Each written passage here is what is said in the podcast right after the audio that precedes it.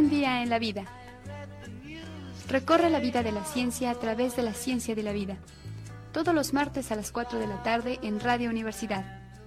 Un vistazo al mundo a través de la ciencia.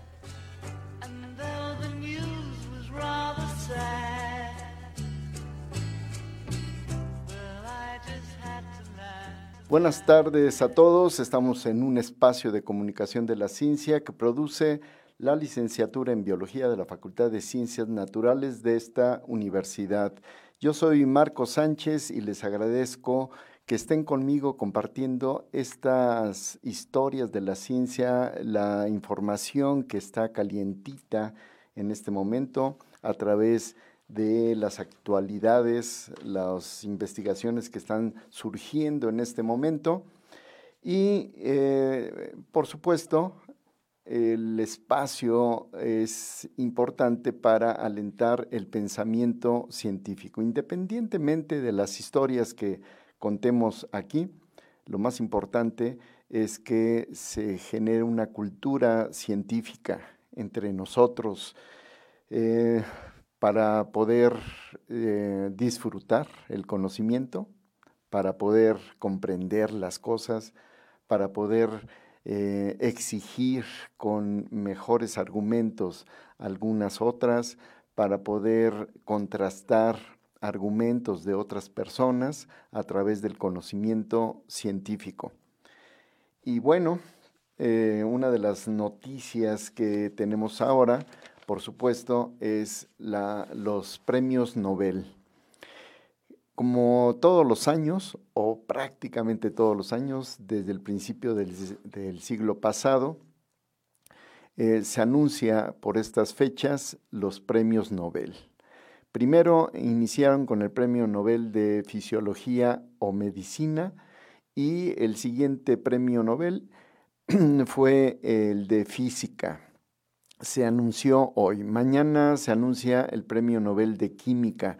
Así es que vamos a hablar de estos dos premios, al menos los que sabemos en este momento, el Premio Nobel de Medicina y el Premio Nobel de Física. Pueden comunicarse aquí a la cabina de radio WAC al teléfono 192 12 93, el teléfono celular 442-322-1077 y el correo electrónico cienciaradiouacu.gmail.com. Eh, también les recuerdo que casi todos los programas que, emitimos aquí se pueden ver a través de, eh, de el Facebook un eh, radio UAQ 89.5 y también se repite, eh, si ustedes quieren oírlo después, podrían ustedes entrar a la página de Spotify donde se están alojando eh, casi todos los programas de este año, se están alojando en, esa página. Si ustedes quieren entrar ahí, por favor, comuníquense conmigo al correo electrónico y con gusto les paso el link. Muy bien, entonces empezamos. Premio Nobel de Fisiología o Medicina, así se le llama, y lo anunciaron ayer. Y eh, lo ganan Harvey Alter, Michael eh, Houghton y Charles Rice. Estos tres investigadores tienen que ver con los estudios de la hepatitis C. esa enfermedad que causa eh, grandes problemas, según la OMS, el 3% de la población mundial, imagínense, es una enorme cantidad, eh, está infectado eh, por hepatitis C. En algunos casos no es grave la enfermedad, pero vaya que causa una gran cantidad de muertes al año. Se calcula que son 476 mil muertes al año por hepatitis C. ¿A qué se debe este problema? Pues puede ser eh, inicialmente un problema crónico que deriva en cirrosis, es decir, en muerte de las células hepáticas y por consecuencia un problema que puede derivar en que el órgano se pierda y sin hígado pues no hay vida, punto final. Y también puede provocar cáncer. Entonces, cualquiera de las dos, la verdad es que no son buenas noticias. ¿A qué se debe la cirrosis? Bueno, pues puede ser por múltiples causas. Por ejemplo, el alcoholismo, las toxinas ambientales. Hago un paréntesis aquí y cuando se oye hablar que las personas protestan porque se contaminan cuerpos de agua, se contamina el aire, el suelo y demás, y que este, puede ser en, áreas naturales o, en áreas cercanas a las áreas naturales y demás, y que se está contaminando esos cuerpos de agua que hay en las cuencas o microcuencas, pues en realidad em, desemboca todo en problemas, en enfermedades y en algunos de los casos podría llegar a ocurrir la hepatitis de tipo C. En fin, cierro el paréntesis. Eh, también puede ser eh, parte de la alimentación. No estoy diciendo que se llegue a la hepatitis C a través de problemas de la alimentación, sino más bien que puede llegar a haber cirrosis eh, a través de problemas alimentarios, acumulación de grasas y demás, ¿no? Es un problema. Pero la hepatitis C puede surgir de un problema principalmente de contaminación por virus.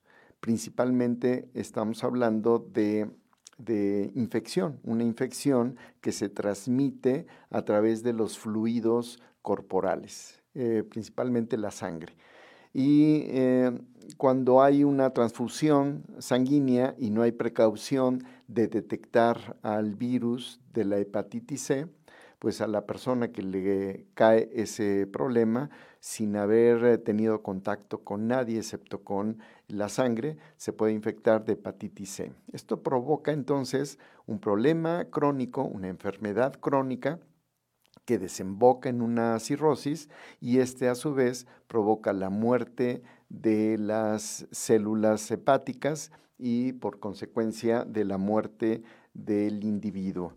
476 mil personas al año mueren por hepatitis C. ¿Qué se sabía alrededor de 1940 o alrededor de 1930? Pues básicamente nada no se sabía gran cosa. Eh, se sabía que había eh, una enfermedad que, las personas se podían infectar. En 1940 se estableció que había dos tipos de, hepatitis, eh, una hepatitis A y una hepatitis B. Y en el caso de la hepatitis A se podía mm, pues, asociar con agua contaminada, con alimento contaminado y en general la hepatitis A no es una enfermedad eh, que tenga eh, grandes problemas, es una enfermedad que se puede detener, no es un problema crónico y usualmente los pacientes salían del problema. Y el tipo B se puede transmitir por sangre y por fluidos corporales. Ese, ese sí es un problema, eh, la hepatitis B. Para 1940 era un gran problema.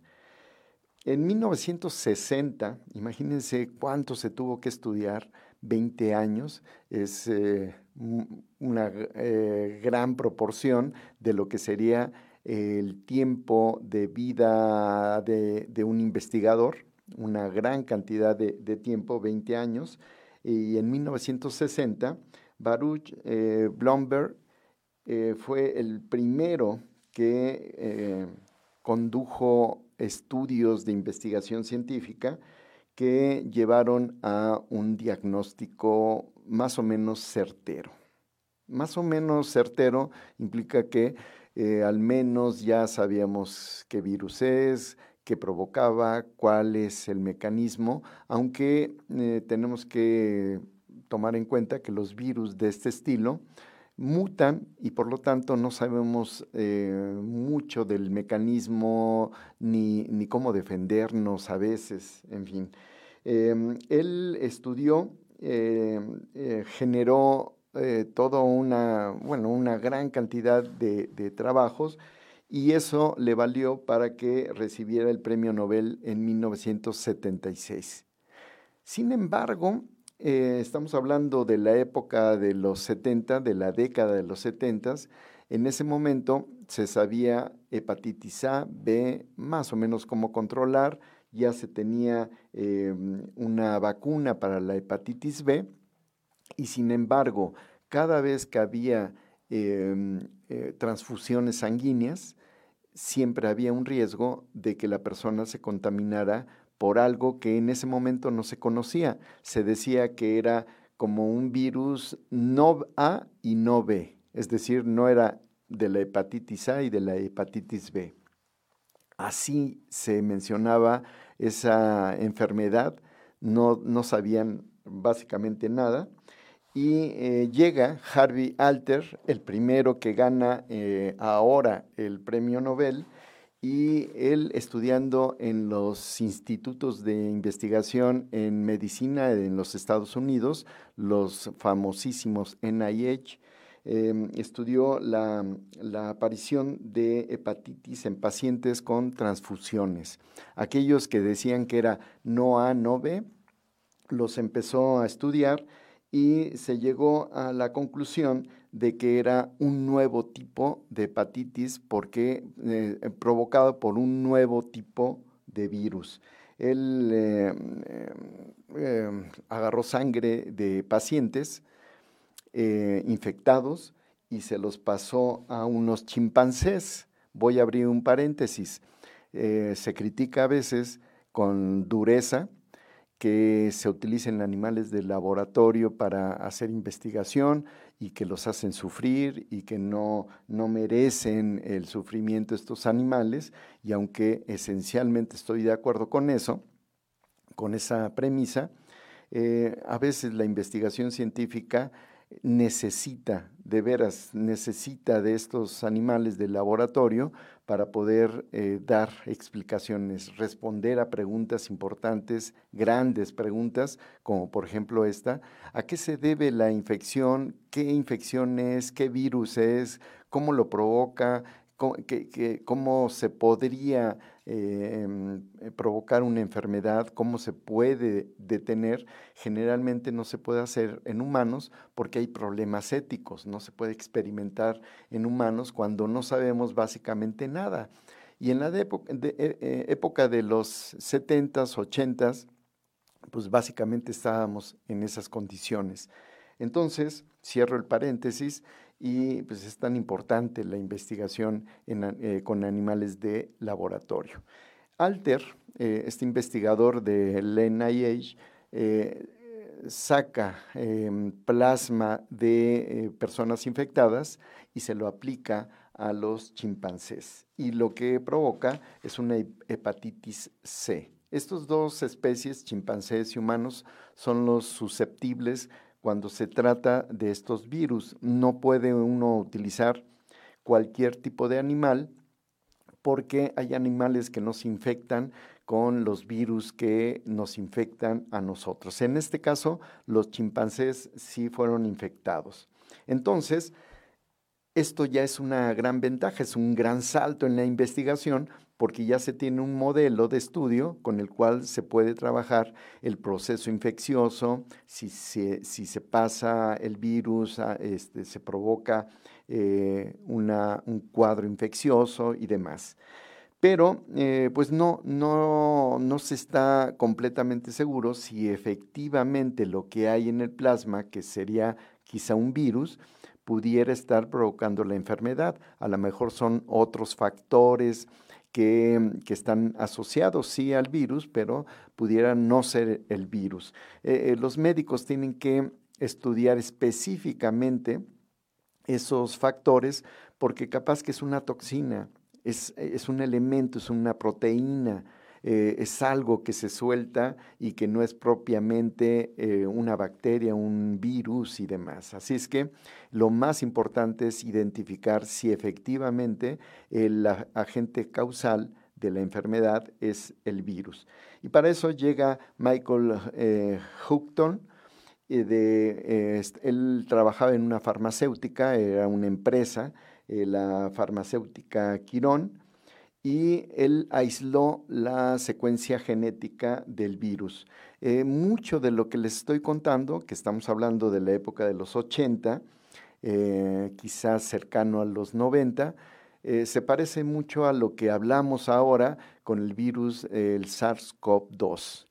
Es decir, se tiene que identificar qué virus es, cómo penetra la célula, eh, si tiene elementos genéticos que podemos identificar y mucho de esto que les estoy platicando se estudió desde principios de febrero, ya se conocía básicamente toda esa información en el SARS-CoV-2.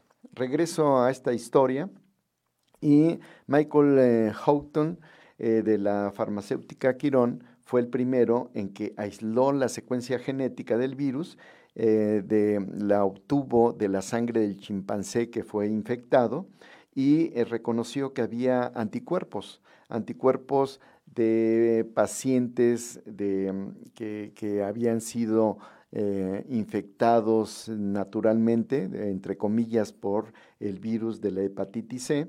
Y bueno, se estudia en humanos los anticuerpos y se transmiten al, chimpancé eh, o se transmite secuencias genéticas del virus o se transmite el virus y todo ello se va reuniendo para poder em, empezar a entender que efectivamente es el virus el que provoca el problema. Eh, se reconoce en a estas alturas que es un virus y se reconoce la familia, se sabe la secuencia genética, en fin, eh, se va construyendo esta información eh, científica para poder entender, comprender todo esto que estamos platicando.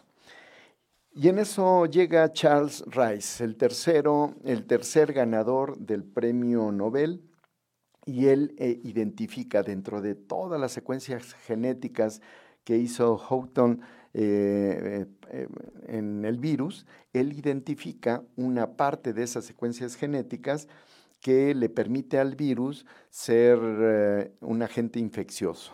pueden ser secuencias genéticas que codifican a una proteína que le permite al virus conectarse con las células hepáticas, entrar y eh, utilizar su maquinaria de reproducción para generar un montón de otros elementos.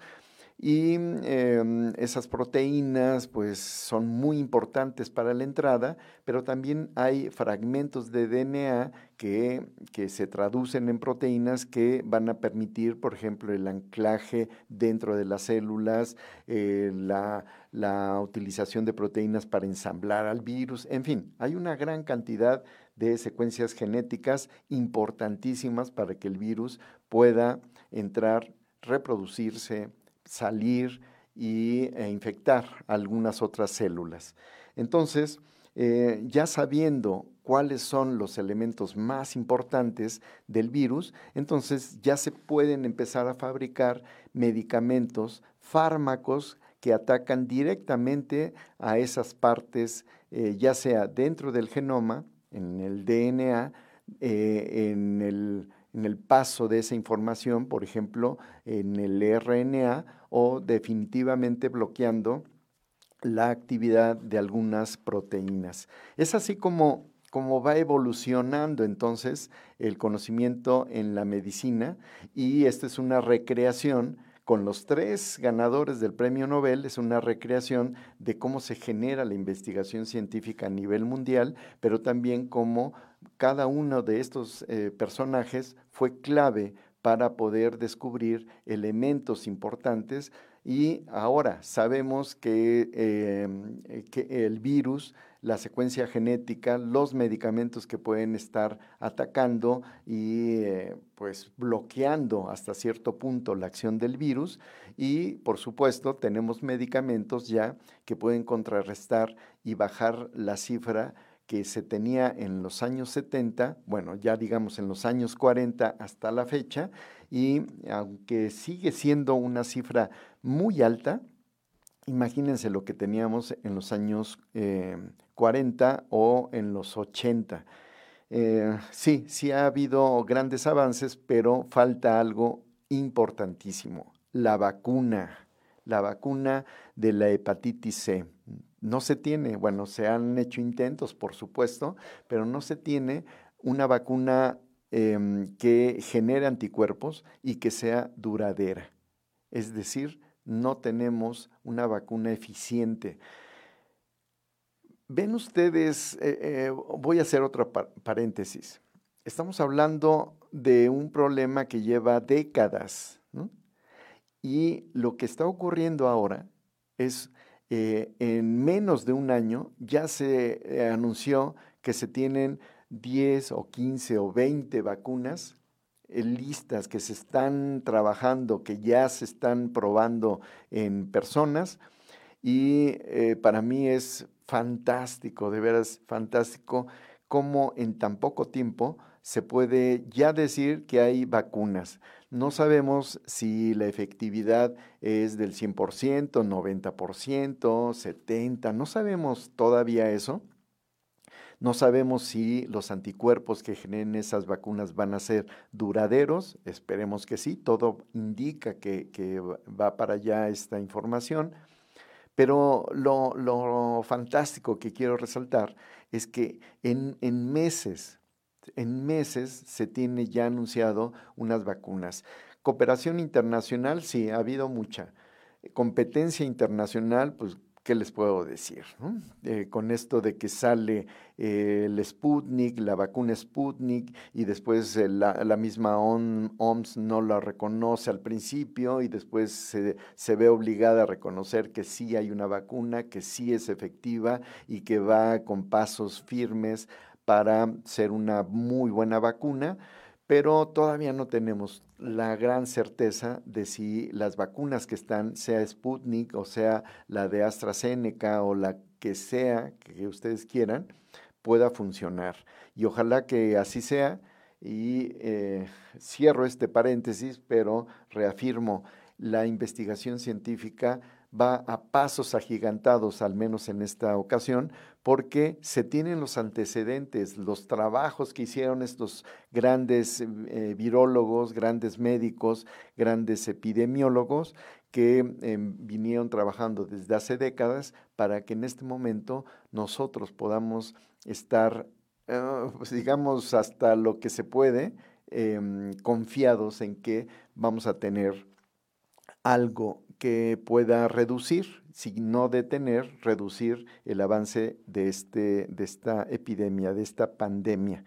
Cierro ahora sí el paréntesis y continúo. Eh, es una, una, historia fantástica esto de la, de la hepatitis C y más que pues sigue, sigue em, generándose más conocimiento, sigue generándose esa necesidad de más comprensión eh, y en algunos casos uno va siguiendo la, trayectoria de un investigador y descubre uno que él está trabajando con una proteína que no sabemos pronunciar porque está muy complicado, pero esa proteína que es muy pequeñita y que se tuerce y que hablan de la física, de cómo los ángulos se, se generan todo esto que, a veces es incomprensible y uno se pregunta, o algunas personas se preguntan, ¿para qué sirve esa investigación?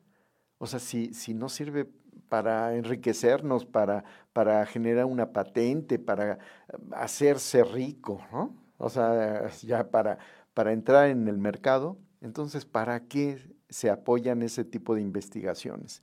Cuando uno reúne la historia de esta investigación, hay una gran cantidad de investigadores que trabajaron con esas cosas, con esas proteínas chiquititas, con esos ángulos, con esa física, con esos cultivos, con, toda esta investigación básica. Y al reunirse ya tenemos metodologías, conocimiento, comprensión, mecanismos que nos sirven en este año para poder avanzar, repito, con pasos agigantados. El que no sepa que la investigación científica básica es de suma importancia, pues no sé cómo nombrarlo de veras, pero no podemos permitir que las personas sigan pensando que la investigación científica básica eh, no es importante.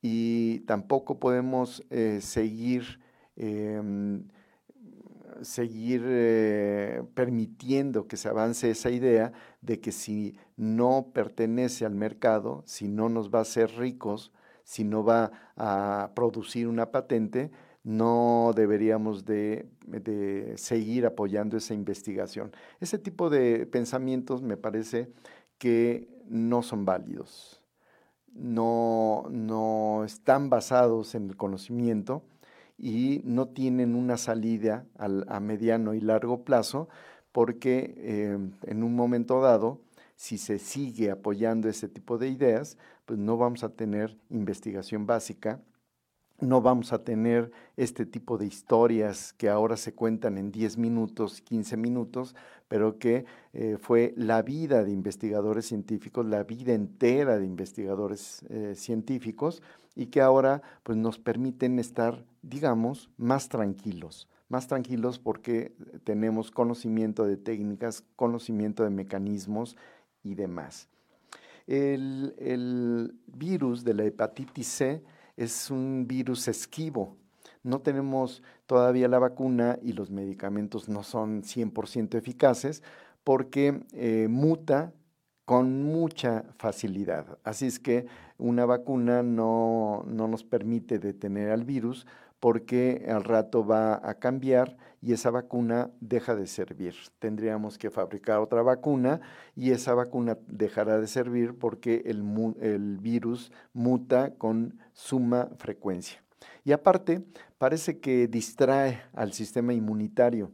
Por un lado, eh, hace que se ataquen algunas proteínas que aparentemente son muy vistosas y que son muy llamativas y el sistema inmunitario las detecta rápidamente pero deja de actuar en otras proteínas que sin ser vistosas son muy importantes para el virus. Así es que eh, se sigue eh, avanzando en el conocimiento de este, de este gran problema que es la hepatitis eh, C.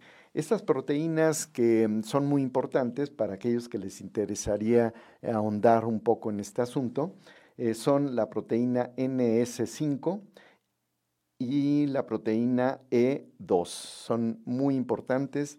Tengo un artículo, no, me acuerdo, me parece que este artículo sí es, está en español, no estoy ahorita seguro, no tengo el artículo a la mano, pero si ustedes quieren tener más información, comuníquense conmigo al correo electrónico cienciaradiouacu.gmail.com y con gusto les paso eh, algunos artículos que tengan que ver con la historia de, estos autores o con eh, los aspectos del mecanismo que tienen que ver con la hepatitis C. Repito los nombres de los ganadores del Premio Nobel de Fisiología o Medicina. Eh, Harvey Alter, que nació en 1935 en Nueva York y que estudia, eh, perdón, trabaja como investigador de los Institutos Nacionales de Salud en los Estados Unidos. Michael Houghton nació en el Reino Unido, eh, recibió su doctorado en, el, en 1977 en el King College en, Londres y él trabaja, eh, o él trabajó en el momento de los estudios que comenté, en, una, en un laboratorio, este, el laboratorio Quirón Corporation, y después Charles Rice, quien nació en 1952 en Estados Unidos, en Sacramento, y que él eh, fue investigador en ese momento en la Universidad de Washington.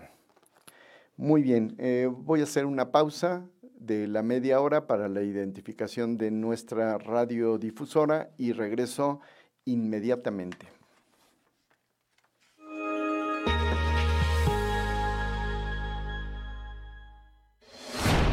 XHUAQ 89.5 FM. Radio Universidad. Transmitiendo para ti las 24 horas del día. Estudios y oficinas. Centro Universitario, Cerro de las Campanas. Planta transmisora. Campus ex aeropuerto de la Universidad Autónoma de Querétaro. Carretera Yechimequilla sin número, Ejido Bolaños. Radio Universidad. Integrante del sistema de radio, televisión y cinematografía de la Universidad Autónoma de Querétaro.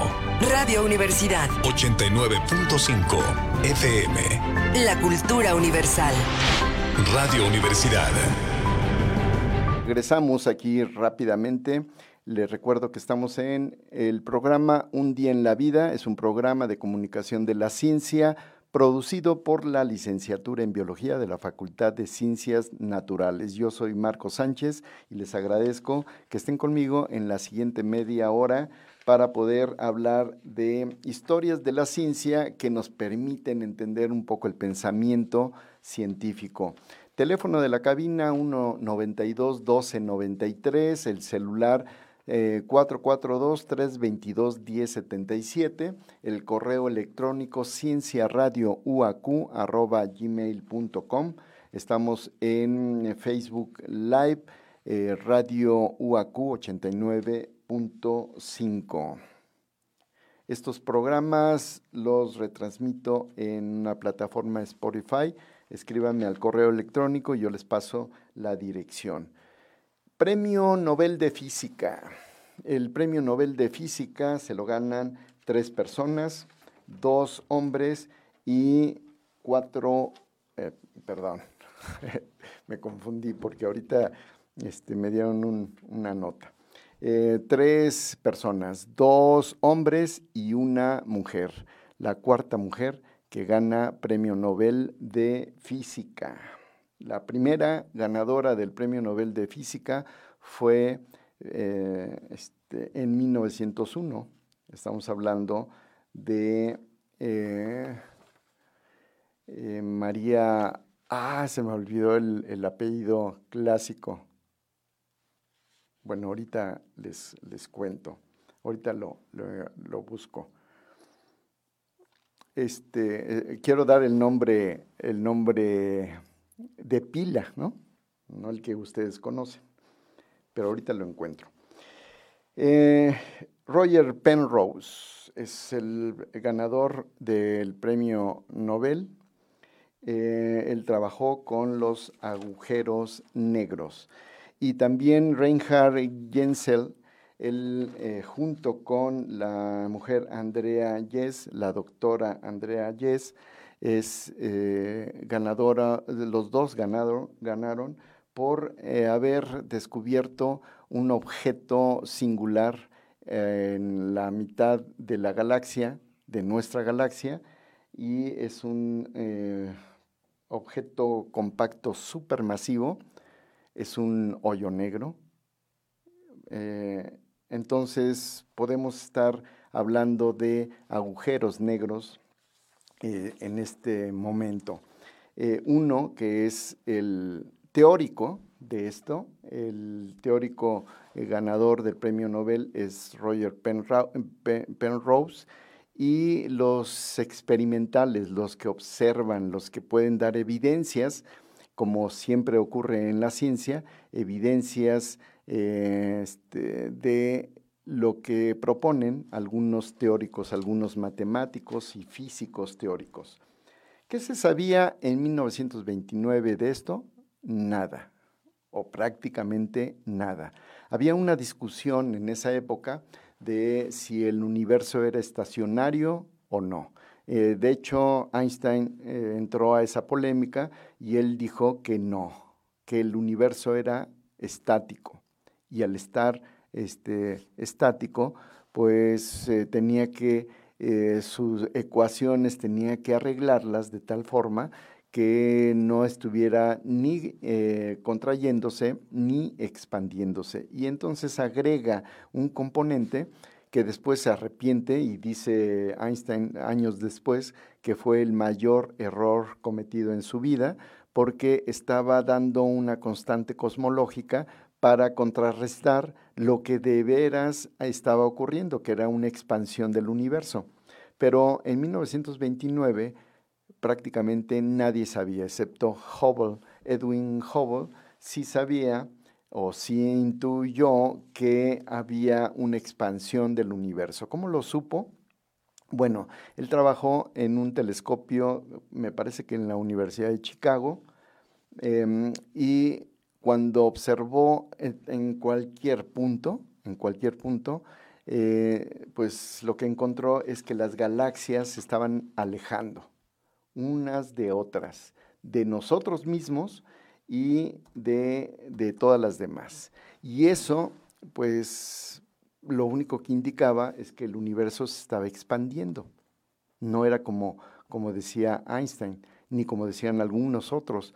Eh, la manera de hacerlo es relativamente fácil. En el telescopio hay un prisma, eh, ese prisma dispersa los colores, y lo que está observando el astrónomo es toda la banda de colores del espectro electromagnético que nosotros podemos ver, todo como si fuera un arco iris, pero si se desplaza ese arco iris o tiende a irse, eh, desplazarse hacia las tonalidades rojas, lo que tenemos es que las galaxias se están alejando.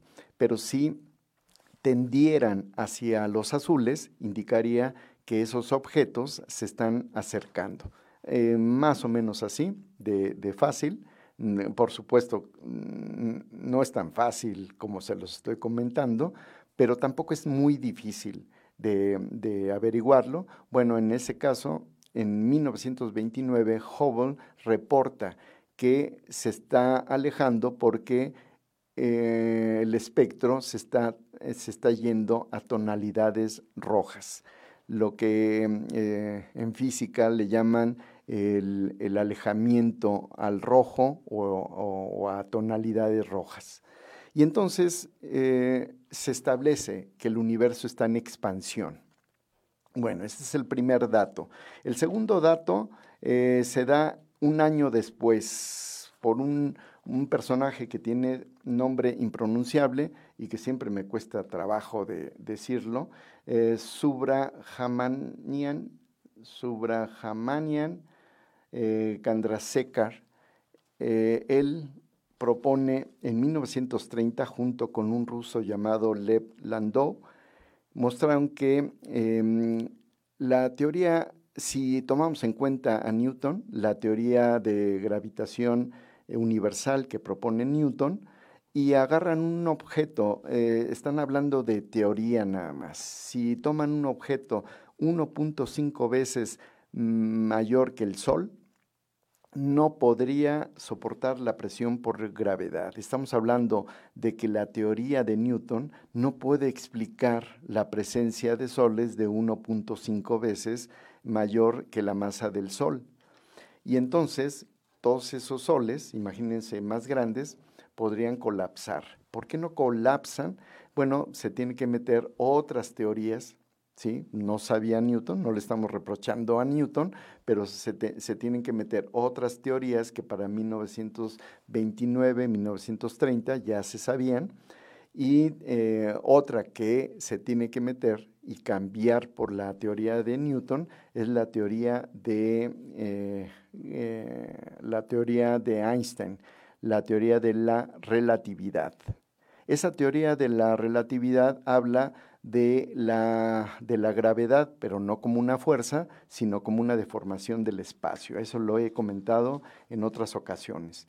Bueno, y, y la pregunta, teniendo en cuenta estas dos, la expansión del universo, pero también lo que ocurre cuando una estrella deja de emitir energía como la que, lo que estaba emitiendo el Sol, cuando se acaba su combustible, lo que hace es que la, la gran atracción gravitacional lo que va a hacer es colapsar a esa estrella. Se expande primero y después se colapsa. Cuando es más grande que el Sol, tiene varias masas eh, mayor que el Sol, termina siendo eh, bueno, una explosión de supernova, pero también eh, puede ser un hoyo negro o una estrella de neutrones. Nuestro Sol no alcanza la suficiente masa como para que cuando muera termine siendo eso, pero bueno. Eso es lo que se sabía en la época de 1930 y tantos, eh, la década de los 30. Llega 1939 y Robert Oppenheimer, el mismo que trabajó con, con, el, con el, proyecto Manhattan para hacer la, bomba atómica, bueno, él eh, cuando se dedicaba a cosas así más teóricas, más interesantes, él eh, calculó eh, que la masa, eh, la, la, gravedad, todo lo que debería de ocurrir cuando muriera una estrella, y él decía que se formaba una singularidad. La singularidad era un punto prácticamente de más de densidad infinita, pero de volumen cero. ¿no? Ese es un punto teórico. Es decir, algo que tuviera tanta densidad, una densidad infinita, que podría empezar a atraer a cuerpos que estuvieran alrededor de él. ¿Qué pasó con ese trabajo? Pues a nadie le interesó o nadie lo entendió o no sabía cuál era la trascendencia de esto. Y tuvo que pasar varios años, 1960, cuando eh, aparece Robert Penrose. Em, Roger, perdón, Roger Penrose. Y junto con eh, este, Hawking eh, empezaron a conformar una gran teoría, una teoría que tenía que ver con los hoyos negros. ellos no pusieron el nombre, fue otra persona, eh, pero ellos propusieron a las, las singularidades llamadas hoyos negros y empezaron a trabajar en conjunto, uno por el lado de las matemáticas, Roger Penrose, y el otro por el lado de la física, em, Stephen Hawking. Y ellos empezaron a hablar sobre los agujeros negros, pero se fueron de largo, ¿eh? en realidad no, no nada más propusieron eso. De hecho, eh, Roger Penrose le dijo a Stephen Hawking en algún momento cuando Hawking era joven y estaba buscando un trabajo para hacerlo, para hacer eh, la tesis de doctorado, le dijo esta propuesta de Oppenheimer y de Subramayan y todos estos teóricos y les dijo, imagínate, cuando hay una expansión del universo, ¿Qué pasaría entonces si eh, volteamos la cinta y echamos la cinta al revés? Eh, se supone que el universo eh, estuvo más compacto en algún momento. Seguimos con la, la, cinta al revés y encontramos un universo que podría ser una singularidad como la que propuso Oppenheimer. Repito, Oppenheimer lo propuso en 1939 y es hasta 1960 que ya se habla seriamente de, de, este tipo de trabajos. A veces se proponen cosas, ¿sí? se proponen eh, trabajos y pues, nadie le hace caso, nadie lo entiende, o hay personas que simplemente dicen, pues, ¿y eso como para qué nos sirve? ¿no? entonces se deja de estudiar y ya. Oppenheimer, por supuesto, tenía una mentalidad bastante abusada y pues, supongo que pudo haber seguido sobre esa línea de investigación, pero le convino más entrar al proyecto Manhattan, claro.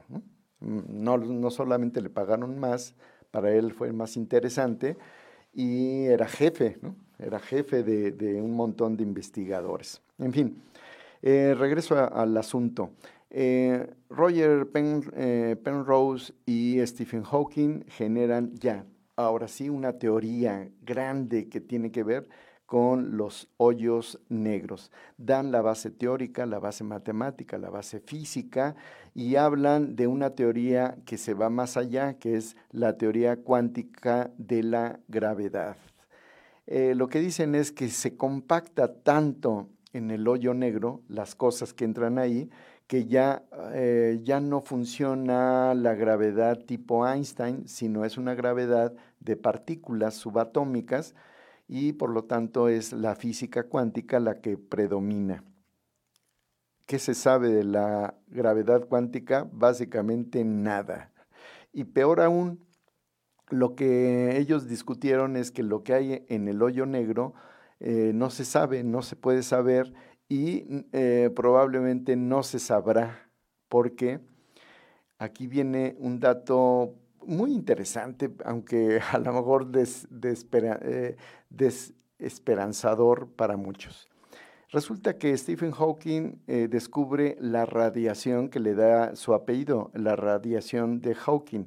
Es decir, los hoyos negros no se tragan todo, sino ni la luz, hasta la luz, por eso precisamente son negros, porque no podemos ver qué hay adentro. Hasta la luz se retiene. Pero sí se libera radiación de Hawking, pero es una radiación tipo calor, lo que implica que esos agujeros negros eventualmente acabarán, se terminarán. ¿En qué momento no se sabe? Se puede calcular, pero se van a acabar esos agujeros negros porque se pierde cosas, se pierde a través de la radiación de Hawking. ¿Qué va a pasar con la información que contienen? Pues se va a acabar nadie va a saber exactamente qué va a pasar. ¿Se acuerdan de la, propuesta que hacía Schrödinger con el gato famoso, el gato de Schrödinger? Rápidamente les cuento, un gato, eso es una cuestión teórica, un gato encerrado en una, en una caja, en una caja especial, porque hay un mecanismo de, mm, que, tiene en cuenta un material radioactivo y que pues, no sabemos en qué momento una partícula radioactiva se va a liberar y esa partícula puede provocar toda una catástrofe y en este caso es eh, se rompe un frasco con veneno o se dispara una pistola, lo que ustedes quieran inventar. El caso es que el pobre gato puede morir pero nosotros afuera no sabemos si el gato está muerto o está vivo. Así es que tenemos que contemplar las dos posibilidades que el gato esté vivo y a la vez que el gato esté muerto. Y con eso tenemos que explicar un montón de cosas de la física. Ese es el, el ejemplo del gato de Schrödinger. Como no vamos a abrir la caja y nunca vamos a saber si el gato está vivo o está muerto, ese es el caso del hoyo negro, pero peor aún, el hoyo negro va a desaparecer, es decir, la caja junto con el gato y el mecanismo que les acabo de contar va a desaparecer, entonces nunca vamos a saber exactamente qué pasó ahí, ni qué ocurrió, ni cómo estaban acomodadas las cosas.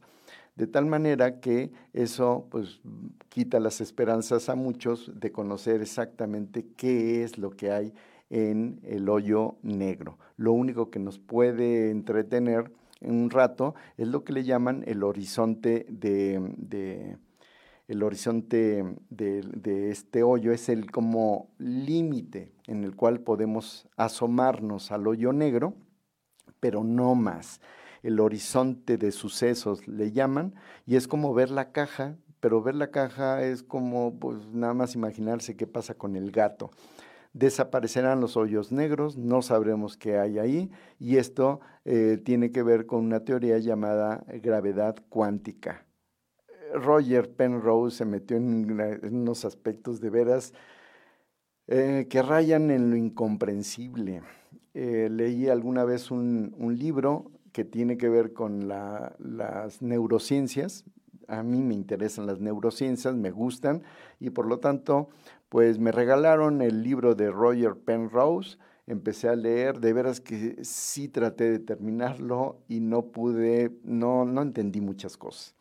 Al cabo de, un tiempo, varios años después, eh, leí otras cosas y resulta que todo lo que dice Penrose respecto a la actividad cerebral cuántica, pues simplemente no tiene sustento.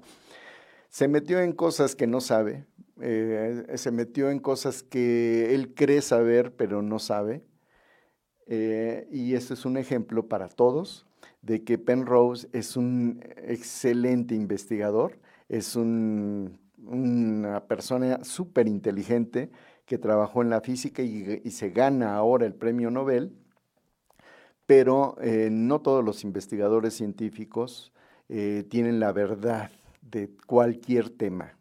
Se pone a hablar de, otros temas y puede ser que sea una, un fracaso rotundo. los investigadores científicos, por más inteligentes que sean, no tienen el conocimiento de todo. Así es que tampoco se vayan con la finta de que lo dijo fulano, que es un experto en la física cuántica. Sí, pero está hablando de virus, por ejemplo. En fin, ya que estaba hablando del gato de Schrödinger, automáticamente llegó a mi cabeza, y esto es parte de lo que no sabemos cómo funciona, que de repente llega y mi cerebro estuvo eh, trabajando en este, en este asunto de que no pude decir el nombre original de María eh, Skodowska, Skodowska, que es el nombre de Marie Curie. En fin, me llegó de repente cuando estaba hablando del gato de Schrödinger. Eso es parte de la conciencia y se metió Penrose en aspectos de la conciencia a nivel cuántico y ahí pues ya pues ya no, ya no la hizo el pobre Roger Penrose. Pero en la, parte de la física, pues claro, imagínense, ganador del premio Nobel. Y bueno, un hoyo negro supermasivo fue localizado en el centro de nuestra galaxia. ¿Quién lo descubrió? Pues los otros ganadores del premio Nobel. Lo repito, Roger Penrose, que fue el teórico que generó toda la idea de los agujeros negros, y Reinhard Genzel, que es el, eh, junto con Andrea eh, no sé cómo pronunciarlo, es G-H-Z, eh, ella eh, junto con Reinhardt se ganaron el premio Nobel por haber descubierto precisamente el objeto supermasivo que está en el centro de la galaxia. ya para terminar, tengo un artículo que salió ayer y que descubrieron un objeto supermasivo en otro lado del universo, en otro sitio, en otras galaxias, que no se ve el hoyo negro, excepto porque las galaxias, que son seis, que están alrededor de ese cuerpo supermasivo, están dando vuelta este, a ese cuerpo. Por eso descubrieron que era un gran hoyo negro. Pero el artículo eh, abre la puerta para empezar a, estudiar la materia oscura, porque el movimiento de las galaxias, la gran cantidad de materia que está absorbiendo ese hoyo negro, pues solamente se podría explicar si hubiera un exceso de materia que no vemos, que no se puede estudiar en este momento, porque es una propuesta teórica, es la materia oscura tan importante es ese descubrimiento, nada más que alguien se les adelantó, ¿sí? Estos dos que se ganan el premio Nobel en este año.